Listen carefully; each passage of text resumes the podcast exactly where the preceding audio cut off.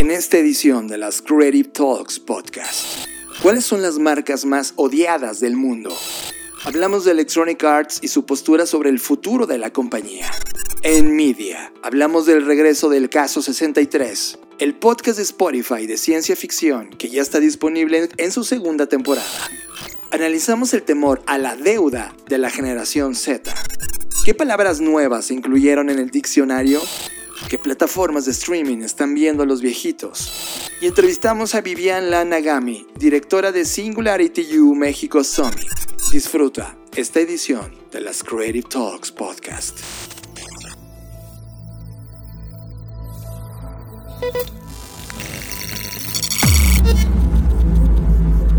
Black Creative Intelligence presenta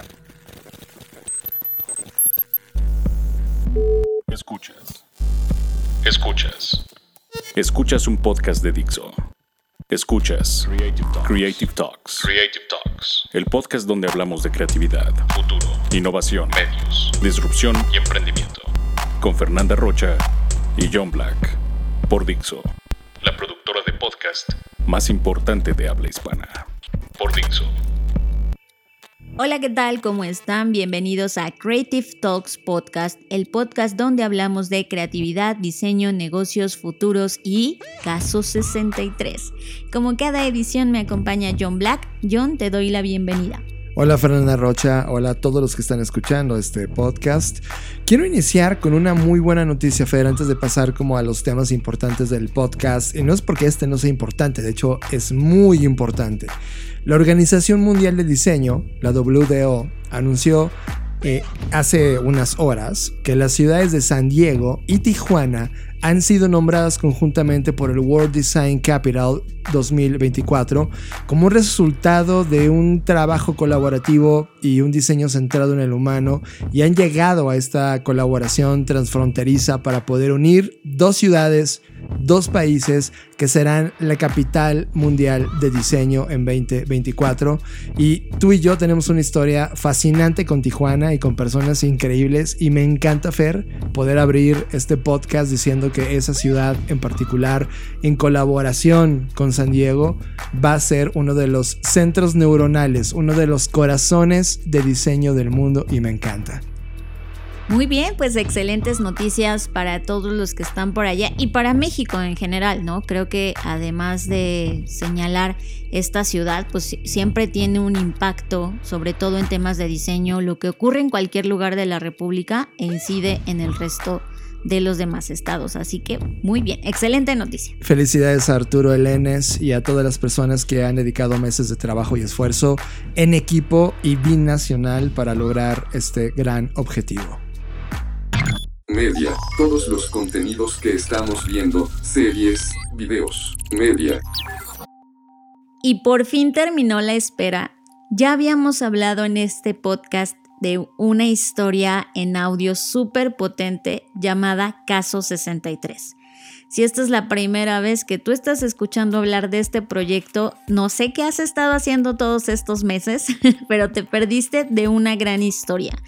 Caso 63 es un podcast original de Spotify que ha sido producido en Chile y que tuvo tanto éxito que antes de pasar a la noticia de la segunda temporada, quiero decirles que se ha adaptado localmente en Brasil como Paciente 63, en la India como Virus 2062 y a finales de este año, de este 2021, se va a adaptar al inglés.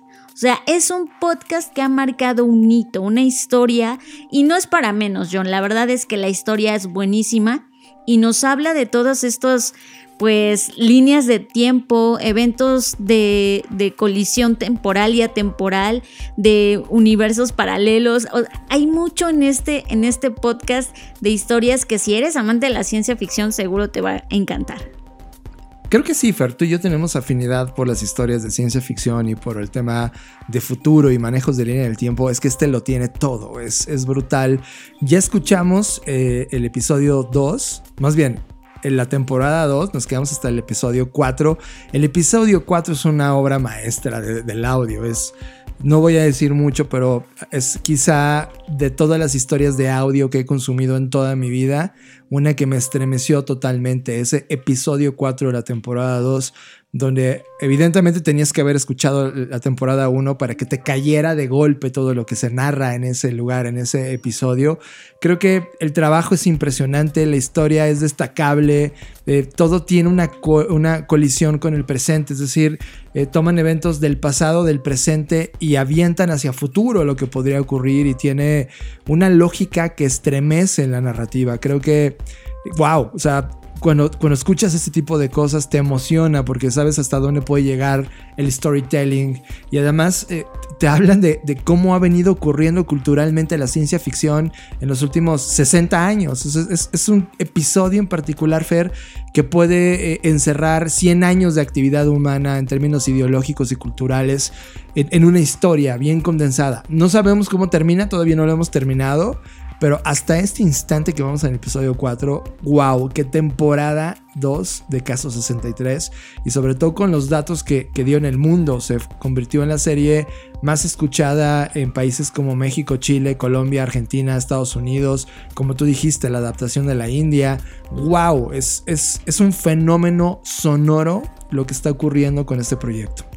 Me encanta y por eso es que comenzamos el podcast hablando de ella porque justo hoy se estrenó la segunda temporada y obvio, como ya dijiste John, no tardamos en darle play y ahorita que vamos en el episodio 4 ha sido una locura. O sea, todo lo que ha ocurrido con Elisa Aldunate, que seguro quienes ya escucharon saben de qué estoy hablando y quienes no, de verdad, eh, después de escuchar este podcast, dense un tiempo para escuchar Caso 63. Ahora, otra cosa que quiero destacar yo, además de lo que ya dijimos, del gran éxito que ha tenido y de cómo ahora ya se está adaptando, que creo, o sea, sospecho que esto se puede hacer una, una serie o una miniserie. O sea, creo que este, este segundo eh, temporada va a provocar como igual el mismo revuelo y yo de verdad espero que esto se logre migrar a un formato audiovisual. ¿No te encantaría tenerlo? Sí, de hecho, eh, en el episodio 4 y, y menciono que es una brutalidad nuevamente se siembran las bases de eso, Fer. O sea, ya no solamente se trata de esta relación de la doctora Aldunate y Pedro, sino que ahora hablan de muchas otras cosas. No voy a, quemarte la historia, pero ya se creó todo un universo alrededor de cosas que ocurren en las 63 líneas de tiempo que maneja este podcast.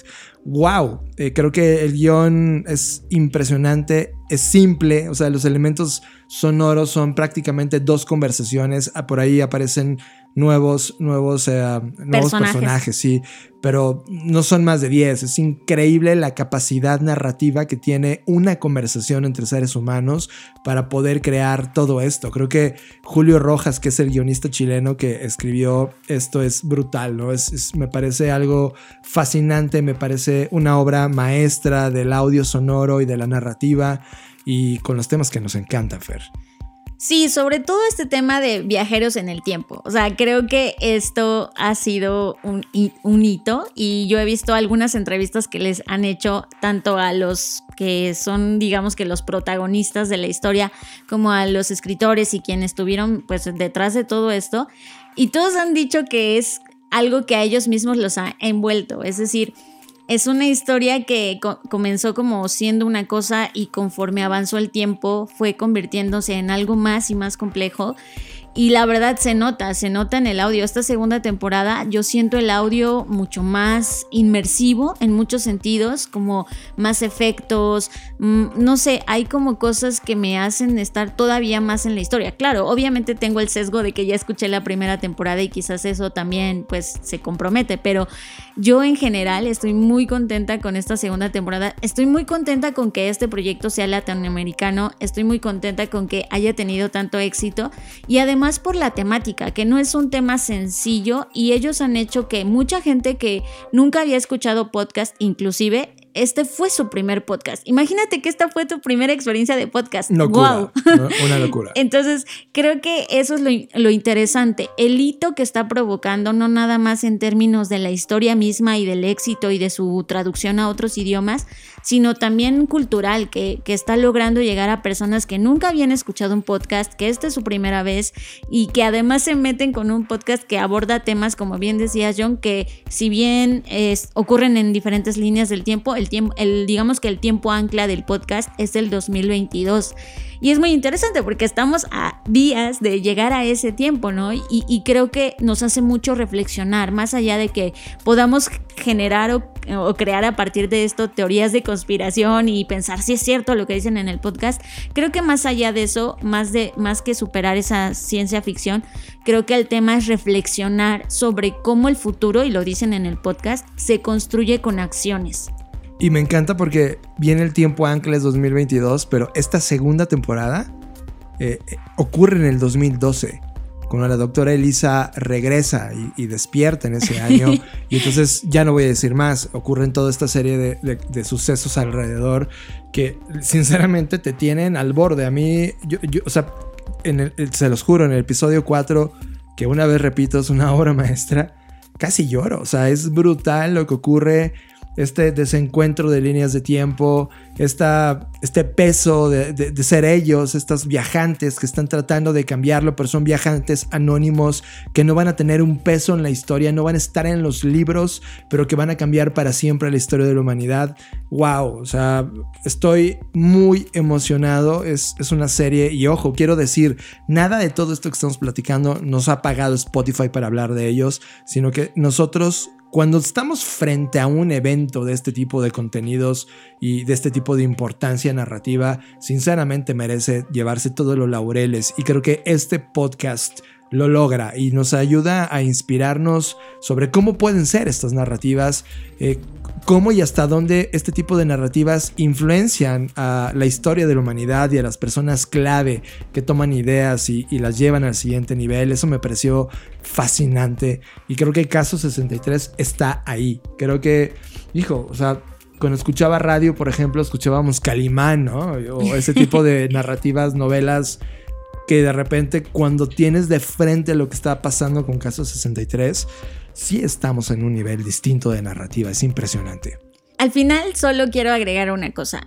Creo que está pasando, y lo hemos dicho muchísimo en este podcast, pero hoy lo confirmo, está pasando una cosa increíble con los contenidos. Si bien hay contenidos y siempre va a existir estos contenidos que no nos gustan o con los que no nos sentimos eh, que empatamos y que creemos que no aportan nada, etcétera, y que siempre va a haber ese tipo de contenido, me alegra ver que cada vez hay más contenido de este tipo, más contenido que tiene un trasfondo mucho más profundo y no solamente por la temática, sino se nota la investigación que se hizo para hacer este podcast. O sea, Julio, el que escribió, es como, no, no es que se haya inventado estos temas, ¿no? Se nota el trabajo arduo de investigación y eso me parece fascinante porque es un proyecto muy robusto, muy de fondo, muy humano y está increíble, la verdad, vale todo el tiempo para poder verlo Qué o bueno que- escucharlo. Qué bueno que lo mencionas, Fer, porque a lo largo de esta temporada, Julio tiene ciertas notas en la narrativa, son como quotes personales, ¿no? De las películas donde se inspiró. O sea, ciertamente, él no lo dice, ¿no? Pero a lo largo de su historia viene, habla de eso mismo, de las películas que vio para llegar acá, a través de los personajes. Es, ahora que lo mencionaste, pude ver esta revelación. Él, Julio se está comunicando con sus escuchas a través del guion de los personajes que él construyó. ¡Wow! Me parece todavía una profundidad interesante de relación en la lectura de esta obra. Increíble. Y, y ahorita mismo estoy revisando en redes sociales y de verdad está provocando furor. La gente está vuelta loca con este caso 63 y me encanta. Ojalá te des la oportunidad de escucharlo. De verdad, no te vas a arrepentir. Tenemos un detrás de las cámaras con Antonia Segers, que es la doctora Elisa Aldunate, Néstor Cantillana, que es Pedro Reuter, y Teresita Comens, que es María Beitia, y también Álvaro Espinosa, que es Gaspar Marín, y este detrás de cámaras, detrás de la grabación de la segunda temporada de Caso 63. Y ahora en este momento el futuro me da un poquito de miedo. Como que no sé. Y si pudiera viajar al pasado, haría ciertas alteraciones, sí. que me encantaría ver si cumplí mis metas. Pasado tenemos, pero el futuro no existe. ¿Se escuchan bien? Sí, hola, hola, sí, sí. Vamos, caso 63, episodio 1. Caso 63, episodio 1. Para el registro, paciente con delirio y alteración de personalidad, confusión, encontrada en el interior de un baño del aeropuerto internacional. En esta segunda temporada, mi trabajo es interpretar a Vicente, que es un médico. En el fondo como que se invierten los roles. Interrogada por la policía y quien habla, donde advierte ser una viajera en el tiempo que viene del año 2022. Se abre un nuevo vortex, una nueva línea de tiempo con una nueva posibilidad. Y entonces miramos el presente desde atrás y eso es alucinante. Los personajes tienen que volver a situarse. Doctor, usted ya tiene su diagnóstico preconcebido desde hace horas. ¿No siente de alguna forma que todo se repite? La primera temporada la hicimos en nuestra casa por Zoom, eh, separados. Mis hijos se escondían en el baño para, para, que yo pudiera grabar sin ruido y hacíamos todos unos, unos teje-maneje para hacerlo en cuarentenado y esta la alcanzamos a hacer en estudio, por lo tanto la calidad del sonido y todo va a ser mejor. Pero al mismo tiempo tenemos toda una cantidad de protocolos COVID que hace que sea bien complejo. Estamos cerca pero estamos lejos, a- como a tres metros uno del otro. Es muy loco porque también en la ficción la realidad COVID también está metida y es algo del pasado. Entonces bien escalofriante momento. Si viajara al pasado, haría una nueva línea en el pasado. Haría una vida ahí. La vida que ya viví ya está vivida y que creo mucho en como en que todo pasa por algo. Pero no pude, no, no pude. Sacrificaste a desconocidos por alguien que amas. Realmente creo que el mundo sonoro te logra transportar a un viaje donde, aunque nosotros escuchemos la misma historia, cada uno va a completar. Y va a ser una. va a imaginar de manera distinta a los personajes y eso es fantástico. Yo creo que no existe un oyente de Caso 63 que no haya quedado desesperado por una segunda temporada, por lo tanto lo primero que pueden esperar es satisfacer ese deseo con el que deja la primera temporada de Más. Y viene, diría, más y mejor. Yo creo que el, el mundo sonoro llegó con fuerza ahora y creo que llegó para quedarse.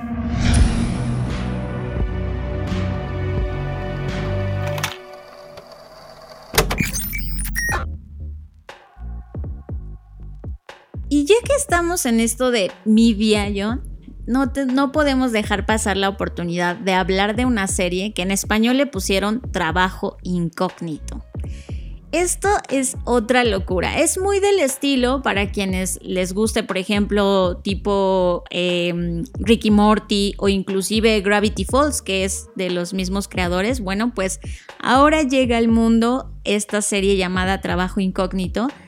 Y bueno, a ver, ¿cómo, cómo, ¿cómo nos vamos, John? ¿Primero hablamos de quién está detrás del proyecto o nos vamos directo a la historia? ¿De qué se trata? Cre- creo que tenemos que contar cómo llegamos a ella, ¿no? Y va, va a ser algo muy personal.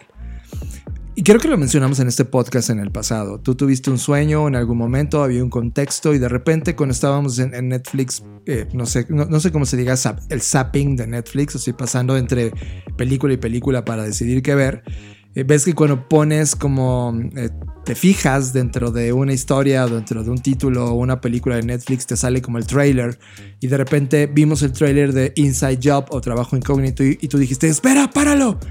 Porque eso que había soñado estaba justamente enfrente de ti en esa pantalla. Es decir, ese sueño que habías tenido, la manera en cómo estaba estructurada la mesa, las pantallas, era mucho de lo que tú habías soñado en, en- en ese, en, este, en esa cosa que tuviste, Fer, y que de alguna manera se cumplía en, en esa historia. Esa fue la verdadera razón por la cual aterrizamos. Luego ya vimos todo lo demás, ya vimos quién estaba detrás del proyecto, quién estaba, quiénes eran los escritores, en dónde habían estado, y que al final, Fer, creo, y, y- y voy a poner el primer statement, statement en la mesa, creo que hay una frase que dice que para ocultar las cosas las tienes que hacer evidentes, ¿no?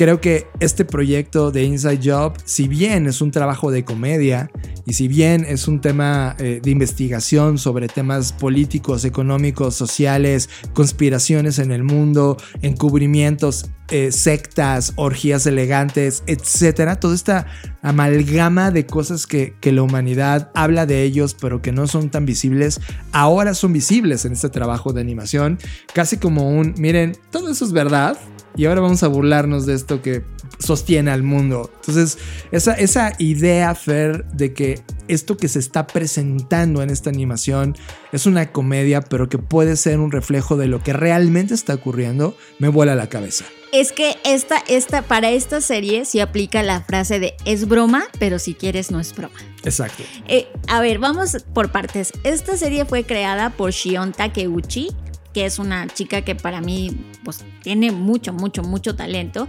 y fue producida por el creador de Gravity Falls, Alex Kirch. Entonces ellos dos ya habían trabajado en otros proyectos y ahora vienen con Inside Job o Trabajo Incógnito. Y de verdad es, es como, no sé, es muchas cosas pasando al mismo tiempo. En total de esta historia son 10 episodios, nosotros ya vamos casi en el final, o sea, ya estamos llegando a, a los últimos dos episodios quizás. Y me encanta, me encanta por, por lo que ya comentaste, John, por, porque puede ser real y no, y un poco se burla de esta tendencia que tenemos como seres humanos a crear teorías de conspiración y que esas teorías de conspiración puede que encierren en sí mismas algo de verdad, ¿no? Y, y tiene sentido, porque todas las historias, con todas las historias ocurre lo mismo. Todos estos mitos que hemos creado, las leyendas y todo eso, pues tienen algo, encierran algo de verdad en sus entrañas. Y lo mismo pasa con todas estas teorías, solo que aquí lo llevan a un punto pues muy de sátira, el sarcasmo, eh, hasta llegar al absurdo, inclusive en, muchos, en muchas veces.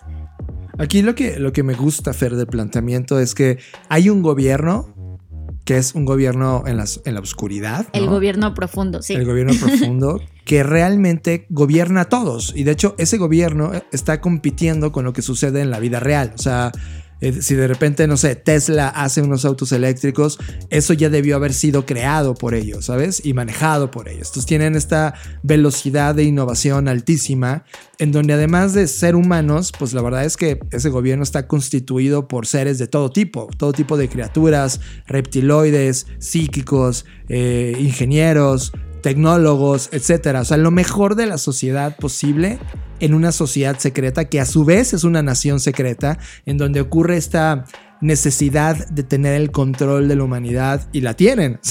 te, enseñan cómo la tienen, cómo cosechan tecnología, cómo inyectan el gas para dormir, cómo, cómo generan contenidos para los medios, cómo las redes sociales han estado en la conversación para dormir la, calidad de raciocinio, etc. se plantean profundamente cómo se manejarían estos temas si eso existiera de verdad. Sí, de hecho todo esto ocurre dentro de una organización que se hace llamar Cognito Inc. en lugar de Incógnito, lo cual me parece, es como desde el título ya es genial. Y bueno, esta compañía, como ya lo dijiste John, pues se dirige supuestamente secretamente y eh, pues entre todos los personajes, porque esto además sí es una serie cómica, pero es como de estos que es del lugar de trabajo, ¿no? Así es como se conocen este tipo de series. Entonces, efectivamente, pues hay todos los arquetipos que habrían en una oficina cualquiera, solo que esta es una oficina pues que está dirigiendo secretamente al mundo. Y entre estos personajes está la persona, el personaje principal, que es Regan Ridley. Y bueno, ya no les voy a decir más sobre ella para no hacer tanto spoiler, pero pues ella es una, una científica que a veces raya en ser una científica loca.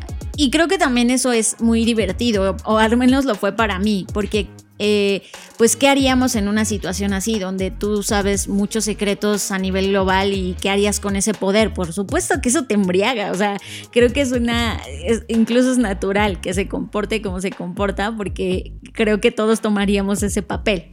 Y también hay quienes eh, pues la comparan un poco con Ricky Morty en el sentido de lo nihilista que llega a ser, ¿no? Sobre pues ya, ya todo está hecho, ya nada existe, etcétera. Todas estas ideas.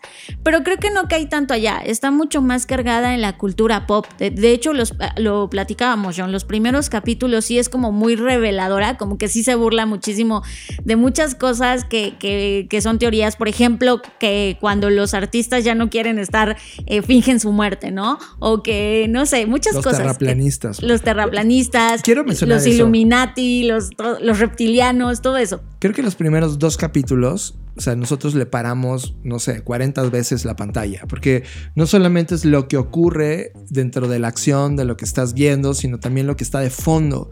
De repente hay pantallas, hay personajes, hay mensajes ocultos. O sea, los primeros dos o tres capítulos, Fer, tú y yo nos quedamos de, güey, esto puede ser verdad y la información que te están poniendo detrás eh, puede que no sea cómica. Lo que tú dijiste, pues, puede que sea cierto, ¿no? O sea... A mí sí me inquietó. Es una serie de comedia y que después, de la después del capítulo 2 o 3 ya se va como comedia pura. O sea, ya pierde como toda esta intelectualidad que tenía el 1-2, ¿no? Pero, pero aún así, eh, híjole, o sea, sí, sí me incomoda. Es una serie que me incomoda y, me, y cada capítulo me pone a pensar. Y cuando me pongo a pensar, veo la viabilidad del planteamiento que están haciendo en ese, en ese episodio. Digo, güey, es que es altamente probable que esto esté ocurriendo de esta manera en este momento. Y si sí, qué peligroso.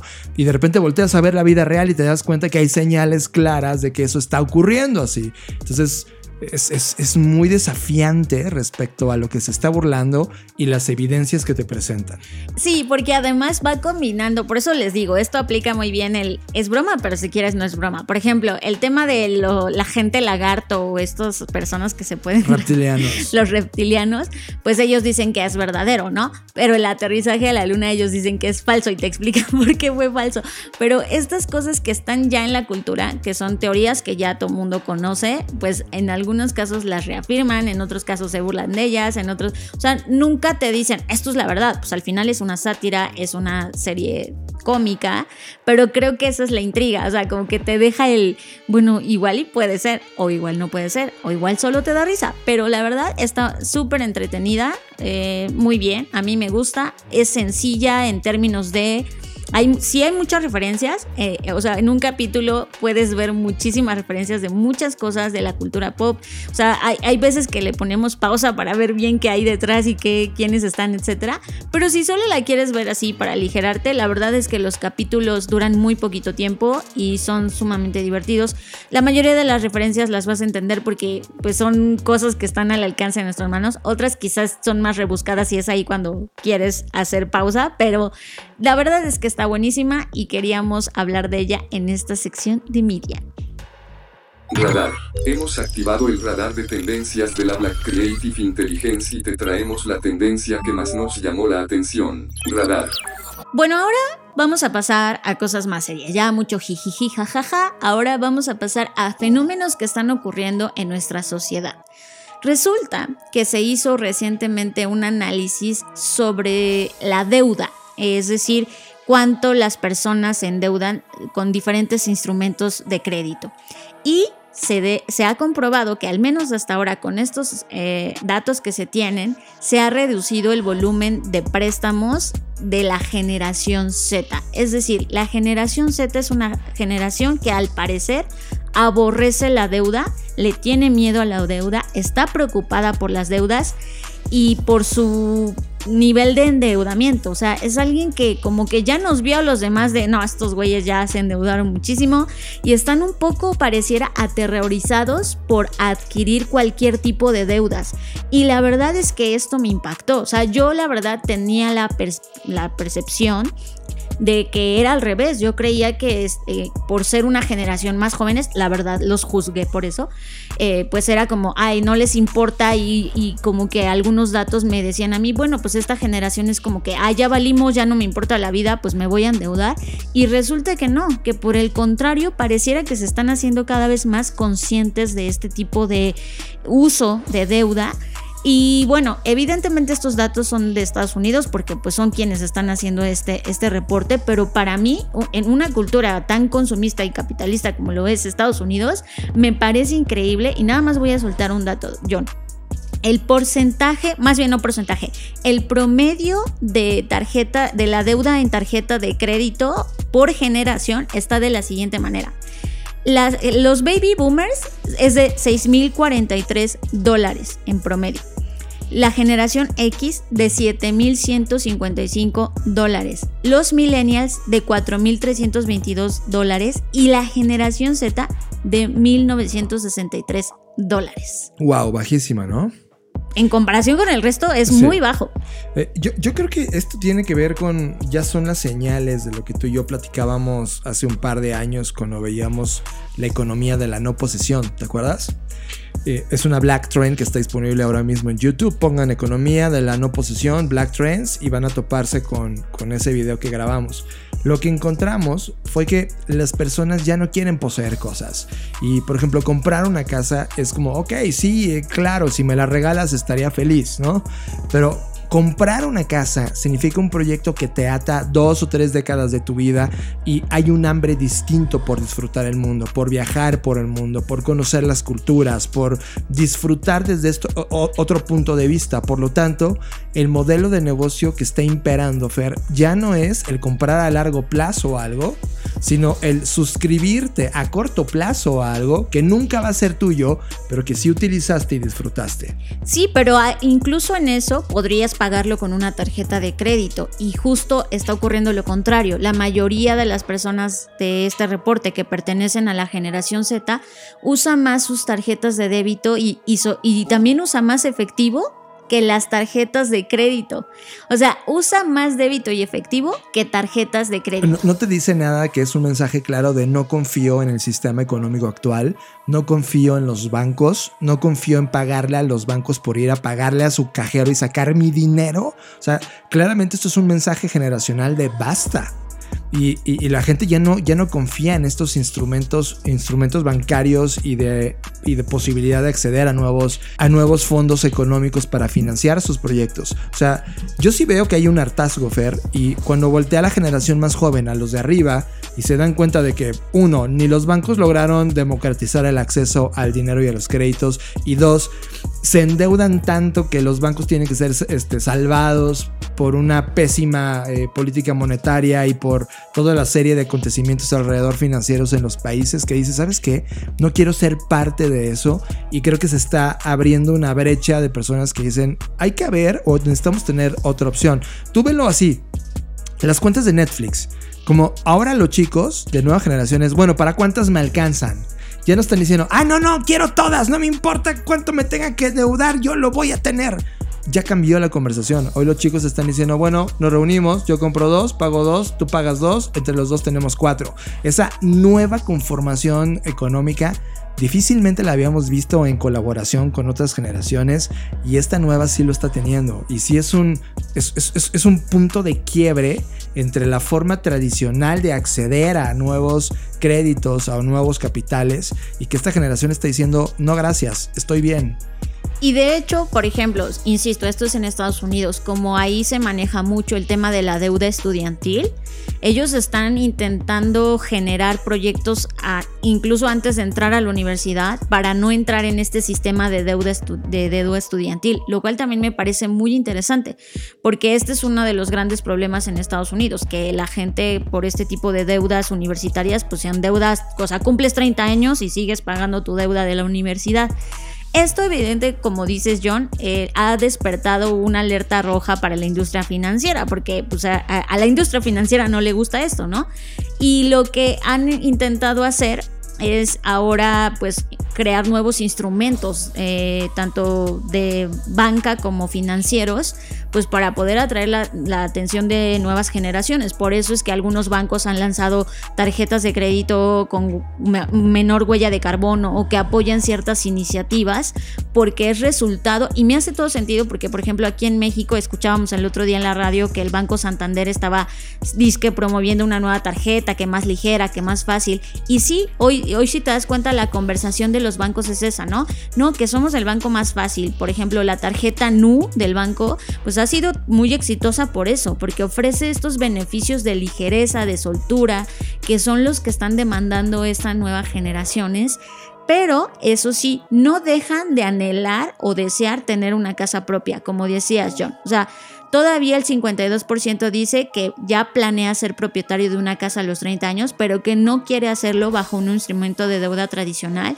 sino están buscando crear su propia economía. Este, algunos que compraron criptomonedas cuando valían 3 dólares, pues hoy ya son millonarios. O sea, hay, hay nuevas cosas ocurriendo y me parece un fenómeno que todos deberíamos estar observando en qué están invirtiendo su dinero, cómo lo están gastando, cómo comercializan, cómo transaccionan estas nuevas generaciones. ¿Y sabes que, Fer, esto que has encontrado sí es una tendencia importante porque te deja entender cómo va a estar el sistema financiero en los siguientes 10 y 15 años. O sea, esta generación de nueva entrada está haciendo una ruptura en todo. Y así ya ocurrió en los millennials. Ya los millennials envejecieron. O sea, ya no, ya hablar de, ay, los millennials van. No, los millennials ya envejecieron.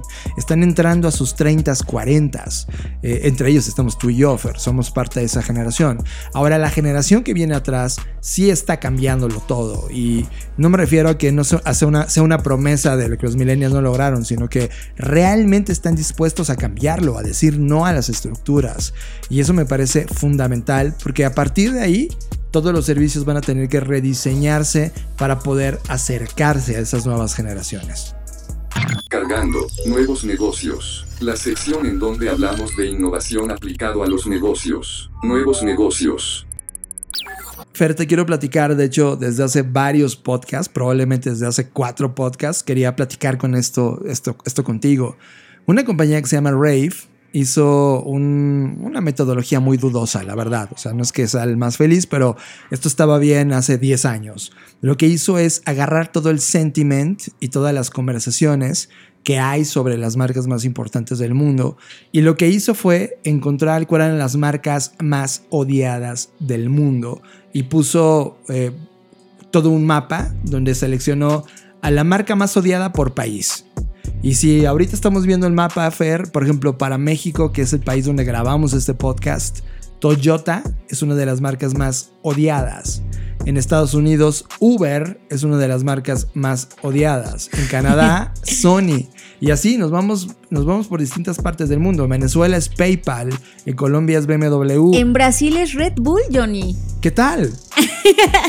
Doloroso para la marca Red Bull y yo que soy uno de las más de los más fanáticos de esa marca. Kentucky Fried Chicken en Uganda, en Barbados, en San Vincent, eh, Gucci es en Jamaica odiada. O sea, te das cuenta cómo está la conversación en distintas partes del mundo y dónde están las prioridades también. Por ejemplo, en Israel odian Google, lo odian y es como el único país en el mundo donde aparece Google odiado está en Israel y hay algo ahí que analizar en términos sociales. ¿Sabes qué también me llama la atención? Que Tesla aparece en varios países. Tesla aparece en Portugal, en España, en Polonia, en Taiwán, en Singapur, o sea, en muchos países como una marca más odiada. ¿Qué tal? Wow, sí, o sea, creo que ahí hay un tema importante respecto a que el mundo no está de acuerdo con los autos eléctricos, ¿no? Hay por ahí una, un tema. Lo, lo que sí quiero poner foco es que este mismo estudio, Fer, hizo otro, otro filtro sobre, a ver, ya tenemos las marcas más importantes. Ahora vamos por las marcas de comida que más odia la gente. Y por ejemplo, aquí en México, y claro, y tiene todo sentido, odiamos Taco Bell. Porque agarró el taco, lo hizo horrible y le vende al mundo que eso es un taco mexicano y es verdadera basura. Taco Bell en México es odiada. Y en Estados Unidos, Domino's Pizza es absolutamente odiado. Wow, y, y es que esto es muy interesante porque, como bien mencionas, aunque la metodología es muy dudosa, pues sí nos da una temperatura de contraste sobre todo, porque piensas, Domino's es una de las marcas más innovadoras de su país, de Estados Unidos, y resulta que es también de las más odiadas. E, es, también hay una correlación extraña entre estas cosas, ¿no? O sea, que al final del día, pues igual nunca, hay un dicho mexicano que nadie es profeta en su propia tierra, ¿no? Claro. Ahora, ahora si te das cuenta en este de fast food brands, las más odiadas, hay cuatro compañías que siempre salen. KFC. KFC, Burger, King, y Starbucks. Starbucks y McDonald's, Así ¿no? es. Y es como de, órale, todas las compañías norteamericanas son odiadas en el mundo de comida rápida, ¿sí? Sí, yo sí puedo entender esto por qué. O sea, pero además me extraña porque es como, ok, las odian un montón, pero las, cons- las consumen un montón. O sea, es, es esta, son relaciones muy tóxicas Te las odio, que tenemos te con las marcas. Ajá. Ahora vamos al siguiente mapa, que es de, de las Big Tech Brands, las compañías tecnológicas. En- Microsoft está. Eh, casi es el 70% de los casos, ¿no? O sea, Microsoft está en todo el mundo, casi, como la marca más odiada. O sea, está en Dinamarca, está en México, está Unidos. en Estados Unidos, está en Suecia, está en Finlandia, está en Qatar, está en Egipto, está en Sri Lanka, está en Malasia, o sea, en Sudáfrica. Y pues no se supone que ahí están haciendo cosas Microsoft. O sea, no, no, de verdad, estoy impactada con este reporte. Sí, yo, yo te decía, Microsoft es una compañía de porquería. Ahora vámonos a la última, que aquí es donde me quiero detener unos segundos. En Gaming Brands, las marcas de videojuegos más odiadas del mundo, México odiamos Activision. En Estados Unidos odian Game Freak, pero Ubisoft es odiada, sin- es como el Microsoft, ¿sabes? De los videojuegos. Es odiada casi por todo el mundo, Fer. Sí, ya lo veo. Está en Bangladesh, en Italia, en Suecia, en, en este, Irlanda, perdón, en Francia, en Portugal. Está en todos los países. En Dinamarca, en Alemania, en Países Bajos, en Bélgica, en Suiza, en Italia. No, qué barbaridad. Está, lleno del logotipo de Ubisoft en todo el mundo. Ahora quiero darte un dato importante de una compañía que me ha llamado la atención prácticamente en los últimos seis meses y ha aparecido una tras otra tras otra en mi radar de tendencias personal. Es la compañía Electronic Arts. Quiero solo hablar 30 segundos de Electronic Arts respecto a su pasado. Fue fundado por un tipo que se llama Trey Hawkins, que en el 78 trabajó para Steve Jobs, inclusive para Apple fueron de las primeras contrataciones laborales y que inclusive le dieron stock options, es decir, era dueño de una parte de Apple y cuando Apple termina convirtiéndose en una compañía pública y sale a la bolsa, pues Steve Hawkins se volvió multimillonario. Y con ese dinero se salió de Apple evidentemente y creó una compañía que verdaderamente representaba su pasión, Electronic Arts. De hecho, él pensaba que la gente que era desarrolladora y que trabajaba en la industria de videojuegos eran artistas digitales y por eso Electronic Arts se crea con esta idea de poder agarrar a los mejores artistas del mundo para crear proyectos interesantes. Hay toda una historia detrás, Fer, pero Electronic Arts, si bien no aparece en este mapa como el más odiado del mundo, sí está en el top 2 o top 3 dependiendo del país donde estás. Y sobre todo por una cosa muy interesante. Uno, tú seguramente has jugado algo de Electronic Arts a lo largo de tu vida, sí o sí. Sí o sí. Desde un Electronic Arts Sports, porque por ahí de los 90 se hizo de las distintas ligas y licencias deportivas del mundo y FIFA, por ejemplo, es uno de los juegos más, más utilizados. Pero hace unos años crearon un proyecto muy interesante que se llama Ultimate Team. Te voy a platicar de qué va. ¿Te acuerdas cuando tú en la escuela comprabas o coleccionabas tarjetitas? O sea, ya sea de los superhéroes, porque de repente salía Marvel y sa- salía con su colección, o coleccionabas tarjetas de deportes de la NFL, de la NBA, etc. Utilizaron esa misma idea y lo que hicieron es convertirla en un videojuego. De tal manera que si tú compras el Ultimate Team, compras estas tarjetas digitales, ya no son impresas, ahora son digitales, pero cuando compras un bonchecito de tarjetas digitales no sabes lo que te va a tocar. Y de repente resulta que cuando abres tu sobrecito digital tienes a Cristiano Ronaldo que puedes utilizar porque se destraba para tu juego personal y puedes jugarlo en tu equipo. Esto creó una nueva economía, Fer. Porque antes tú cuando comprabas un, no sé, el FIFA normal, pues ya venían los equipos armados. Si comprabas el FIFA, FIFA World Cup, pues ya estaba toda la alineación de los convocados en ese año por sus selecciones. Pero en este Ultimate Team era un azar. Era al azar. Obvio tú tenías jugadores pues desconocidos, pero si comprabas estas tarjetitas en Ultimate Team, pues ibas poniendo las estrellas del mundo en tus equipos, por lo tanto eso te daba más oportunidades de ganar. Fer, este movimiento de dejar de, de- de- comprar un título con todas las estrellas incluidas a comprar un título donde tú vas destrabando con dinero a las estrellas, representó para la compañía en un año 1.600 millones de dólares. En un año. Es decir, aunque sumaras todas las ganancias de todos los juegos de Electronic Arts, solamente este juego de Ultimate Team era el más importante y aunque sumaras las lo que ganaban los demás, no lograbas llegarle a lo que un solo videojuego logró. Esto puso un estándar. ¿Por qué estoy poniendo tiempo en esto? Porque este probablemente sea el modelo de negocio que se va a convertir la industria de creador y la industria de NFTs respecto a los videojuegos. Voy a poner la hipótesis. Tú eres Electronic Arts, no te importa en qué consola está jugando la persona. Puede que esté jugando en un iPad o puede que esté jugando en un Xbox de última generación.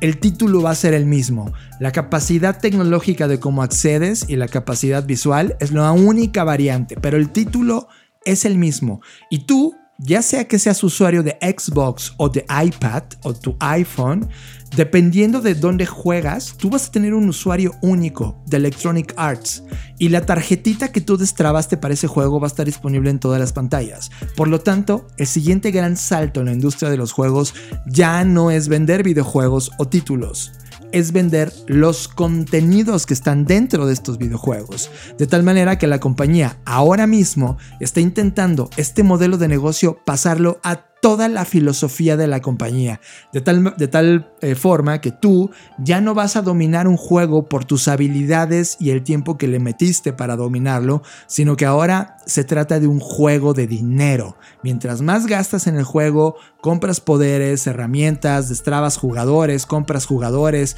compras habilidades, te vas a convertir en un tipo invencible, lo cual Fer ha despertado el odio de todos los jugadores tradicionales, pero al mismo tiempo te deja ver cómo va a ser este nuevo modelo de negocio. ¿Qué opinas? Está totalmente atinado, acertado esto que comentas, porque lo estamos viendo y lo y ha pasado no solamente con este ejemplo que expusiste que fue muy claro, sino con otros títulos que hoy, por ejemplo, eh, no sé, eh, cualquier juego que hoy Fortnite, ¿no? Hoy Fortnite lo puedes descargar en tu consola de Switch o en tu, inclusive eh, por ahí intentaron, bueno, después de la pelea con Apple ya no, pero que lo tuvieras también en tu teléfono, ¿no? Y yo sí creo que al final del día el dispositivo se va a convertir solamente en un pretexto, ¿no? Para quienes sean como amantes. Es como los libros físicos, los libros impresos pues ahí están, siguen existiendo y van a seguir existiendo porque seguimos habiendo personas que amamos esos libros, pero hoy el libro ya es un formato electrónico. Creo que va a pasar exactamente lo mismo. La consola va a ser como ese libro y el título va a ser el contenido en donde visualizas eso. Totalmente de acuerdo. Y al final creo que la analogía sirve. Tú y yo somos fan de Mario Kart. Y pasamos horas y horas elevando nivel tras nivel tras nivel, destrabando todas las estrellas ganando todas las estrellas, todos los puntos de poder, enojándonos tú y yo de, ah, ¿por qué no corriste? Etcétera. y de repente llega un cambio de modelo de negocio en donde, imagínate, Nintendo que le copia Electronic Arts diga, ok, pues ya no se trata de niveles, se trata de que compres. Entonces, un ser humano que tiene mucho dinero va a comprarse el último auto más cañón de Mario Kart posible, eh, estrellas infinitas, y de repente vas a competir en línea contra estos y van a ser invencibles. Entonces, ahí donde está la experiencia de usuario, ahí donde viene todo este hate claro, que puede porque Eso, eso se puede ir hacia el lado oscuro, ¿no? Donde tú y yo, que solo jugamos de verdad por divertirnos, eh, pues ya no vamos a caber en esa nueva competencia, porque como dices tú, ya no vamos a estar al nivel competitivo de las otras personas que sí cobren, que sí cobren, que sí compren, perdón, eh, sus cochecitos o sus poderes ultra mágicos para derribarte. Y, eso es el riesgo, John. Creo que eso es, algo en lo que hay que poner ojo. O sea, está padre que tú puedas jugar cualquier juego en cualquier consola. La interoperabilidad me parece increíble. O sea, yo estoy a favor de eso pero de lo que no es de caer en, esto. A mí, por ejemplo, me encanta el juego de plantas contra zombies y yo me acuerdo cuando lo jugaba cuando recién inició y me encantaba porque podías pasar horas y horas de diversión ahí y hoy pues tienes que acceder y, eh, a ciertas cosas comprándolas. La única forma es comprándolas con dinero real y pues ya no lo hago, entonces ya no puedo jugar y eso me molesta porque ya, ya, ya me perdieron a mí como jugadora de ese juego en particular.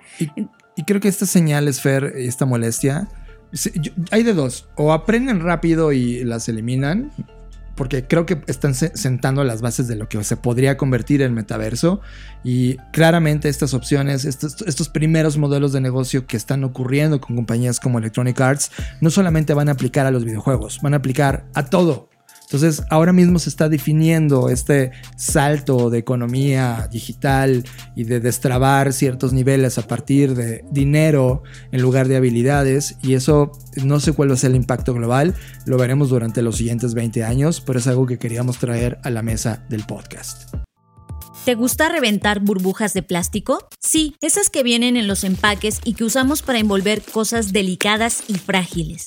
A mí me encantan. Hagamos el siguiente ejercicio. Imagina que tienes una planilla de 90 bolitas sin reventar. Cada bolita representa un año de tu vida. Revienta las bolitas por cada año que tienes vivo. De esa planilla llamada vida, ¿cuántas bolitas te quedan?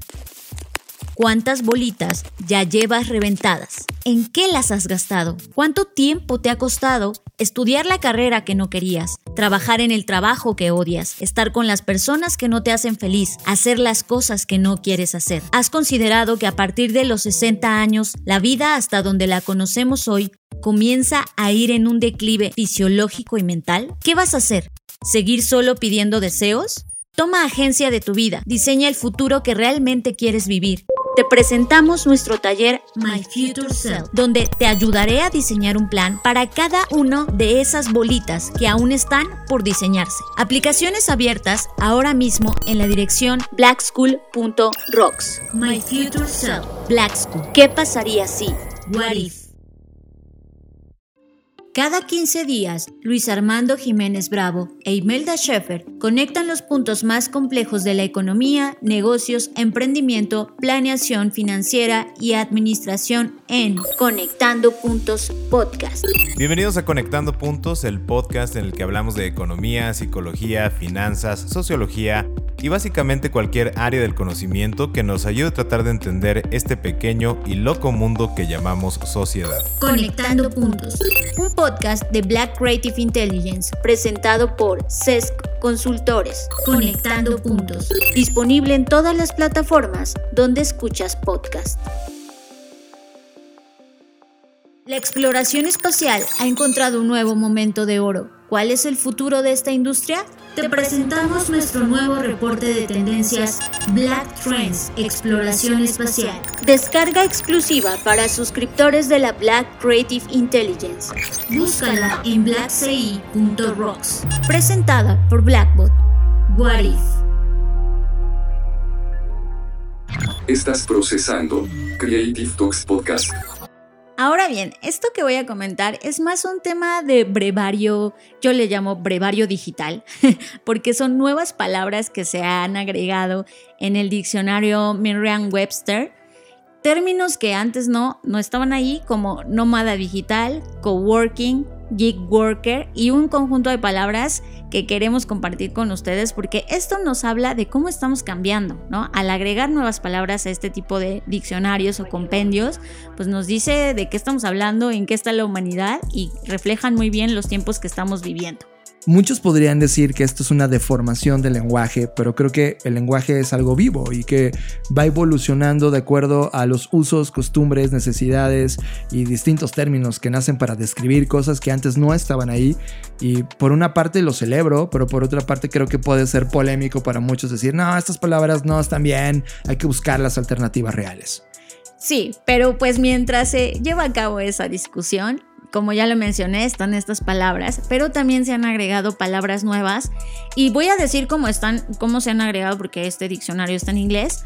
Por ejemplo, está Blank Check Company, que esta, eh, que sería la traducción en español, compañía de cheques en blanco. Esto está descrito para negocios fantasmas. O sea, chéquense cómo se tuvieron que agregar como esas frases o esas palabras por la incidencia que ha habido desafortunadamente de estos negocios fantasmas. Ah, también se agregó la palabra ergomanía, o que también se conoce como workaholism, que es adicción al trabajo, lo cual también refleja qué tiempos estamos viviendo. También se agregó la palabra em, esclavo por trabajo, o sea, la palabra es druch. Eh, y también una palabra que se me hace muy elegante, que es elucubración, que es un estudio intenso. Entonces estas nuevas palabras pues están alrededor, sobre todo si nos damos cuenta pues de la vida, de la vida profesional. O sea, están describiendo nuevos parámetros de lo que está pasando en el mundo profesional y en los negocios.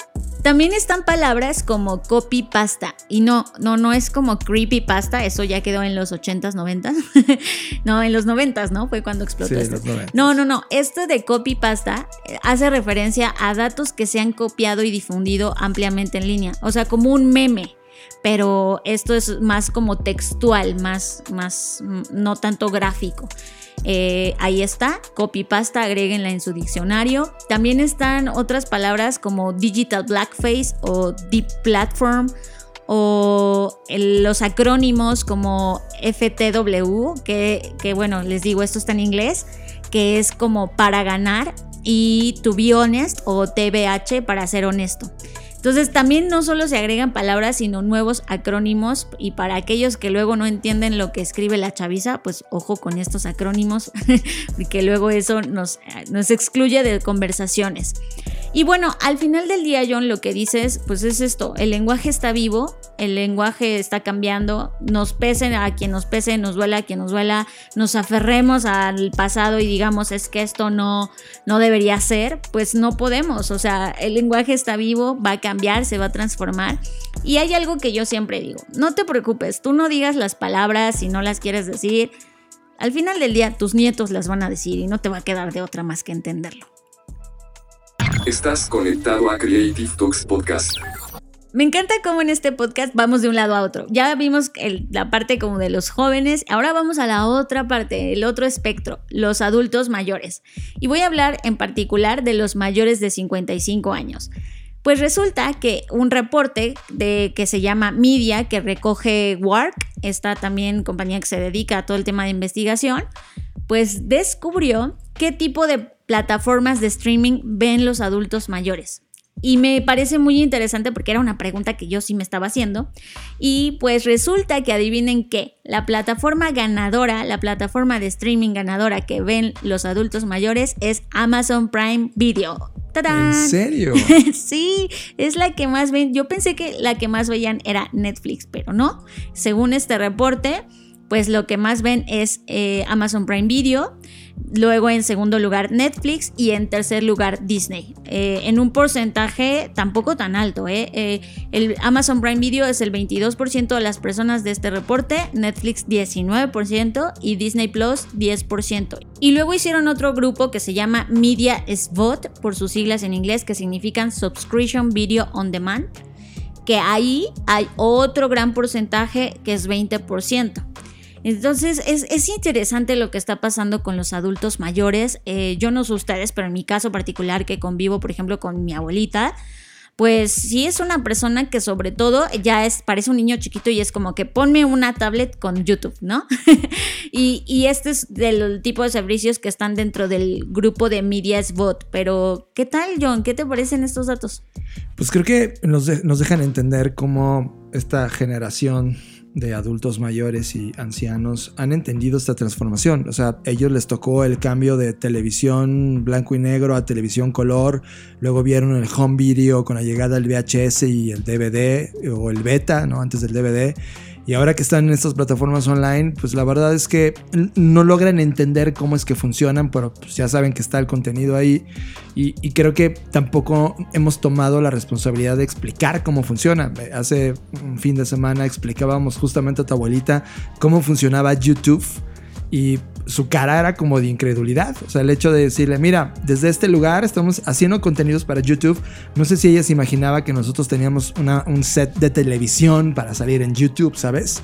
Este choque cultural que existe es algo muy interesante de entender y creo que yo no sé si lo logran entender estas audiencias maduras. Creo que ellos más están por el entretenimiento que por entender qué hay detrás o inclusive de los títulos que ellos consumen. Pero sí me sorprendió. Yo pensé que Netflix iba a estar por un tema solo de derecho de, contenidos y vejez dentro del mundo digital, iba a estar liderando y le ganó Amazon Prime. Eso, eso me, me deja pensando el por qué le está ganando. O sea, los contenidos de uno contra el otro. O sea, tú y yo Neta, sí, sí estamos más en Amazon. O sea, sí estamos más en Amazon, ¿no? O sea, Creo que hoy estamos más en HBO, Claro.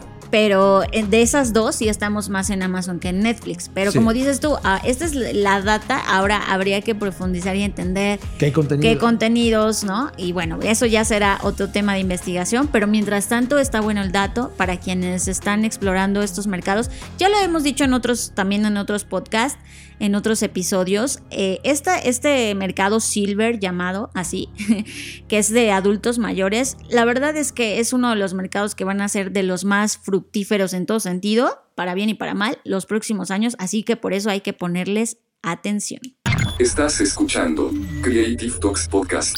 Y los dejamos con la entrevista a Vivian Lan Agami, directora de Singularity U México Summit. Bueno, como saben, Singularity lo traemos a México año con año y la razón de esto es porque el mundo avanza a pasos agigantados y creo que hoy nos queda más claro que nunca antes. Si algo hizo la pandemia, más que cambiar el rumbo fue acelerar las tendencias de forma radical vemos una transformación digital que pensábamos que íbamos a ver en 10 años y de pronto ya es real. Y por eso es que este año el Singularity Digital Series tiene una relevancia incluso mayor. El evento de este año es un evento de tres días y la forma en la que está compuesto es el primer día vamos a hablar de salud y longevidad. Y creo que a todos nos quedó claro que si queremos hacer algo, si queremos eh, tener cualquier tipo de impacto, si queremos ahora sí que actuar, lo primero que tenemos que pensar es en nuestra salud. Y cuando hablo de salud, no hablo únicamente de salud física. Es un tema de salud física, mental, emocional, de comida, eh, de longevidad, pero de longevidad no en el sentido único de alargar la vida, sino de entender el tipo de vida que queremos alargar, cómo y por qué. Y entonces pensamos que la primera forma de expandir las fronteras es única y exclusivamente estando bien nosotros primero. Una vez que tenemos ese lado de salud cubierto, entonces pasamos a la parte de las herramientas que nos permiten crecer nuestros negocios. Y aquí hablamos desde Big Data, Web 3.0, inteligencia artificial, computación cuántica, ciberseguridad, todas esas herramientas que tenemos al alcance de la mano para realmente crecer, expandir y seguir hacia adelante. Y creo que el cambio y el crecimiento solamente se da a través de la colaboración y eso implica una visión mucho más integral, mucho más multidisciplinaria, como bien lo dices. Mira, sin duda creo que es una nueva humanidad. Siendo muy honesta, creo que constantemente somos una nueva humanidad. Quizás este fue un punto que lo hizo mucho más rotundo, mucho más contundente y por eso es que nos damos cuenta, pero constantemente estamos evolucionando y de hecho creemos que la tecnología más importante con la que contamos en el mundo, de hecho somos nosotros mismos. Y por eso es que el tercer día está enfocado única y exclusivamente a desarrollar el potencial humano, a entender hacia dónde va el liderazgo, el conocimiento, el trabajo, el potencial humano y la transformación, porque si no vemos desde la perspectiva del desarrollo personal y grupal como humanidad, de nada nos sirve tener todas esas tecnologías maravillosas que se están desarrollando.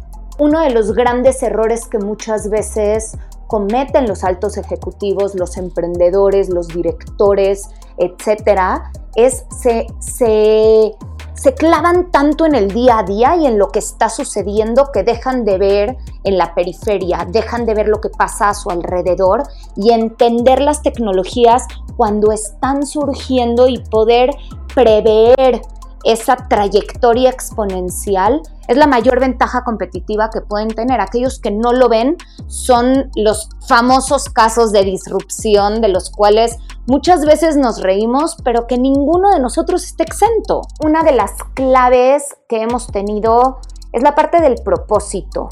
Estamos total y absolutamente convencidos de que el mundo puede ser un lugar mejor y estamos comprometidos con hacer lo que esté en nuestras manos para lograrlo.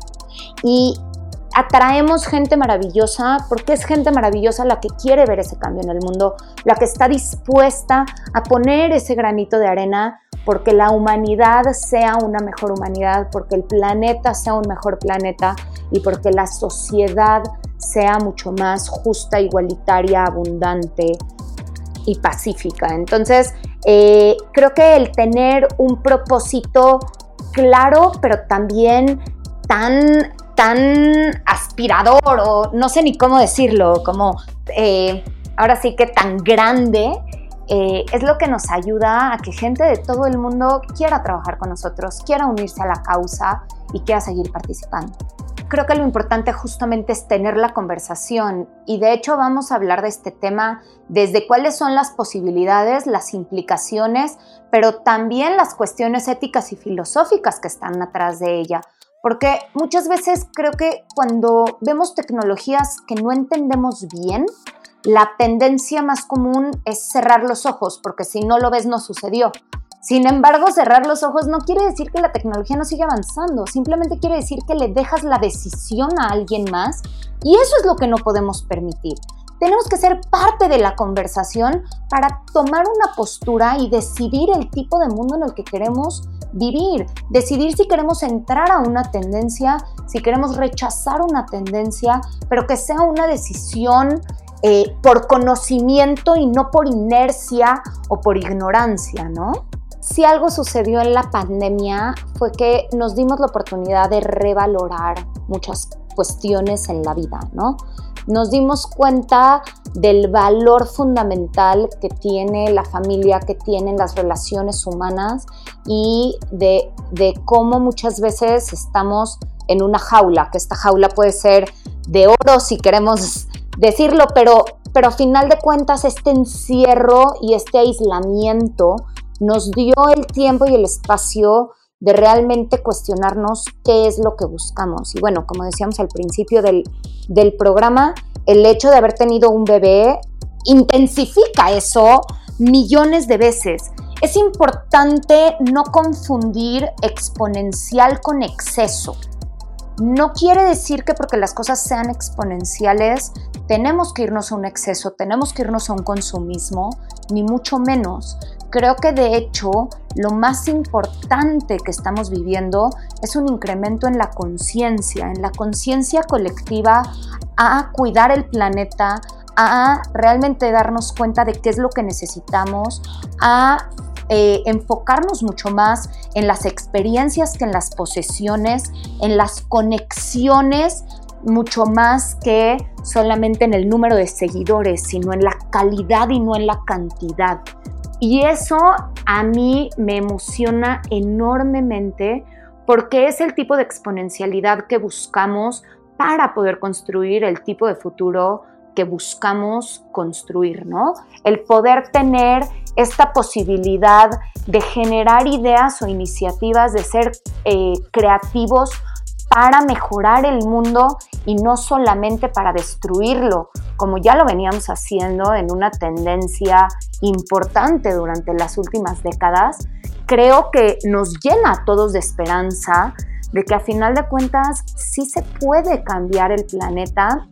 Hay, hay, ciertos lugares en el mundo que a partir del 2020 regresaron ciertas especies, que volvió a empezar el ciclo natural del espacio, del ecosistema y que nos dimos cuenta del tipo de impacto que estábamos teniendo y por primera vez podemos echarnos para atrás, repensarlo y redecidir el tipo de impacto que queremos tener.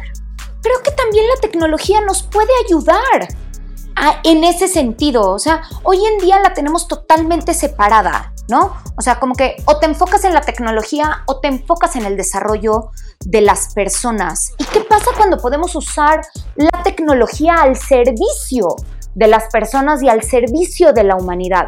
¿Qué pasa cuando empezamos a usar la realidad virtual no solamente para hacer videojuegos, sino para enseñar empatía a los niños? ¿Qué pasa cuando lo usamos para desarrollar nuevas habilidades? ¿Qué pasa cuando usamos inteligencia artificial para guiar el conocimiento y el aprendizaje de las personas y poder tomar mejores decisiones mientras el adulto sigue trayendo ese lado de calidez y de, y de acogimiento, por así decirlo. ¿Qué pasa cuando utilizamos la tecnología al servicio de las personas y no en su contra? Es cuando esta exponencialidad realmente se vuelve viable y el futuro que aspiramos se vuelve o se pone en el horizonte.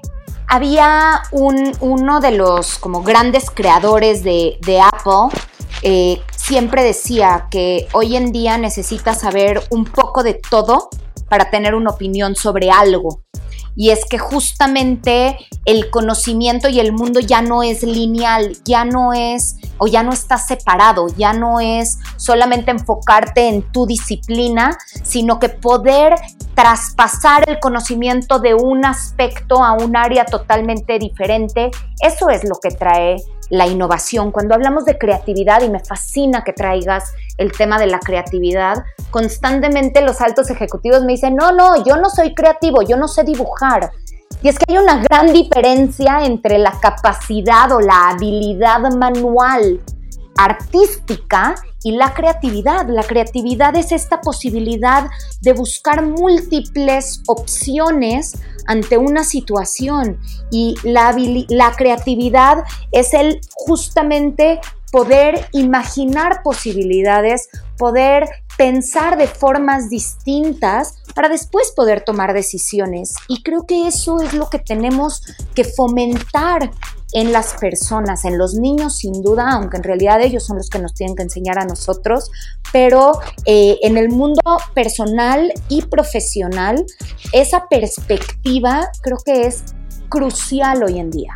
Pueden encontrar absolutamente toda la información del evento en nuestra página de internet que es www.singularitymexicosummit.com www.singularityumexicosummit.com. El evento es 23, 24 y 25 de noviembre, o sea que ya está a la vuelta de la esquina.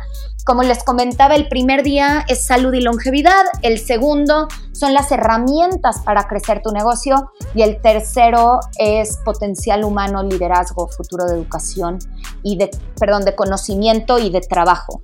Entonces pueden encontrar toda la información en la página quiénes son los ponentes. Ahora sí que traemos ponentes de todo el mundo, desde México, Estados Unidos, China, Inglaterra y demás. Pero sobre todo traemos conversaciones que creo que son fundamentales para tener hoy en día, pero que estoy segura que les pueden ayudar a expandir sus fronteras. Y es expandir las fronteras del conocimiento, de la capacidad, de los negocios, de las conexiones y, ¿por qué no?, también de la sociedad y del país. Tengo LinkedIn, Instagram, Facebook, todas soy Vivian Lan Agami eh, y pueden seguirnos, por supuesto, en Singularity U México Summit. Estás escuchando Creative Talks Podcast. Fernanda Rocha, hemos llegado al final de las Creative Talks Podcast. Creo que ahora sí teníamos tanto que decir. Ay, ya sé, me choca porque hoy, esta vez me choca me choca, tengo que decirlo, porque quería decir más cosas y, no se me permitió. no se me permitió por el tiempo. Pero nada más antes de irnos rápido les cuento algo. Google presentó una cosa que se llama Pixel Pass, que es un modelo de suscripción que le dará acceso a los smartphones y servicios premium a las personas.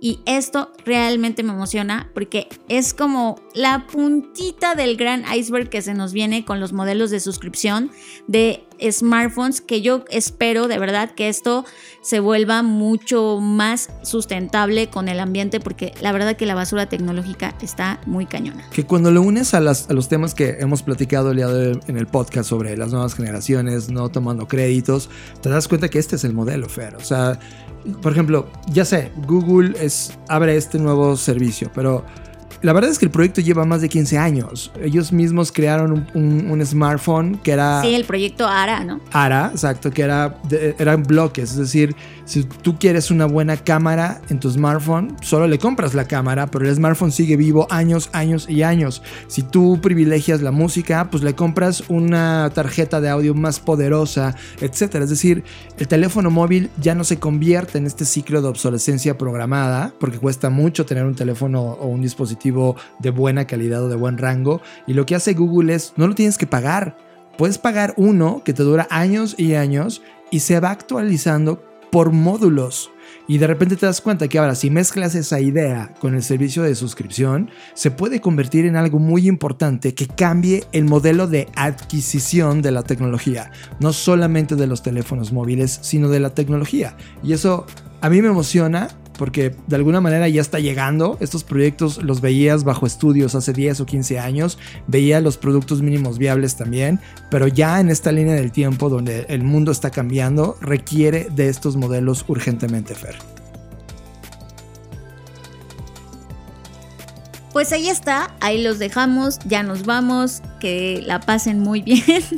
Yo, yo soy Fernanda Rocha, me pueden encontrar en redes sociales como arroba Fernanda Roche. Yo soy John Black y gracias por estar por acá. Creo que ya estamos entrando a este punto de abandonar esta línea del tiempo del 2021 y creo, Fer, que llegó la hora de comenzar a seleccionar lo mejor del año y, cerrar esta temporada, una temporada de muchos aprendizajes y de muchas cosas que ya te platicaré después porque inclusive ni siquiera Fer sabe las cosas que les quiero mm. proponer pero el 2022 las Creative Talks Podcast van a sonar distinto, van a tener nuevos contenidos, va a haber nuevas secciones, va a haber nuevas periodicidades y probablemente nuevas casas.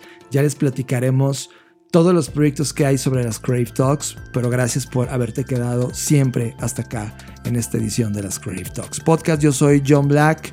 Ya saben en dónde encontrarme en mis redes sociales. Bueno, pues entonces nos vemos en el futuro.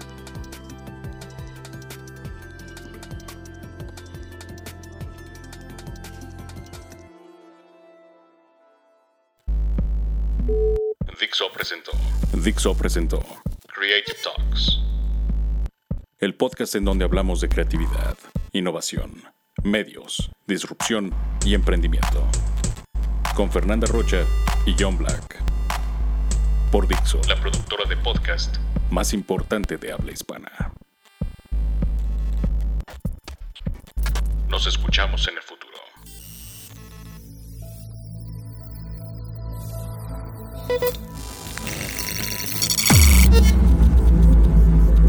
Black Creative Intelligence presenta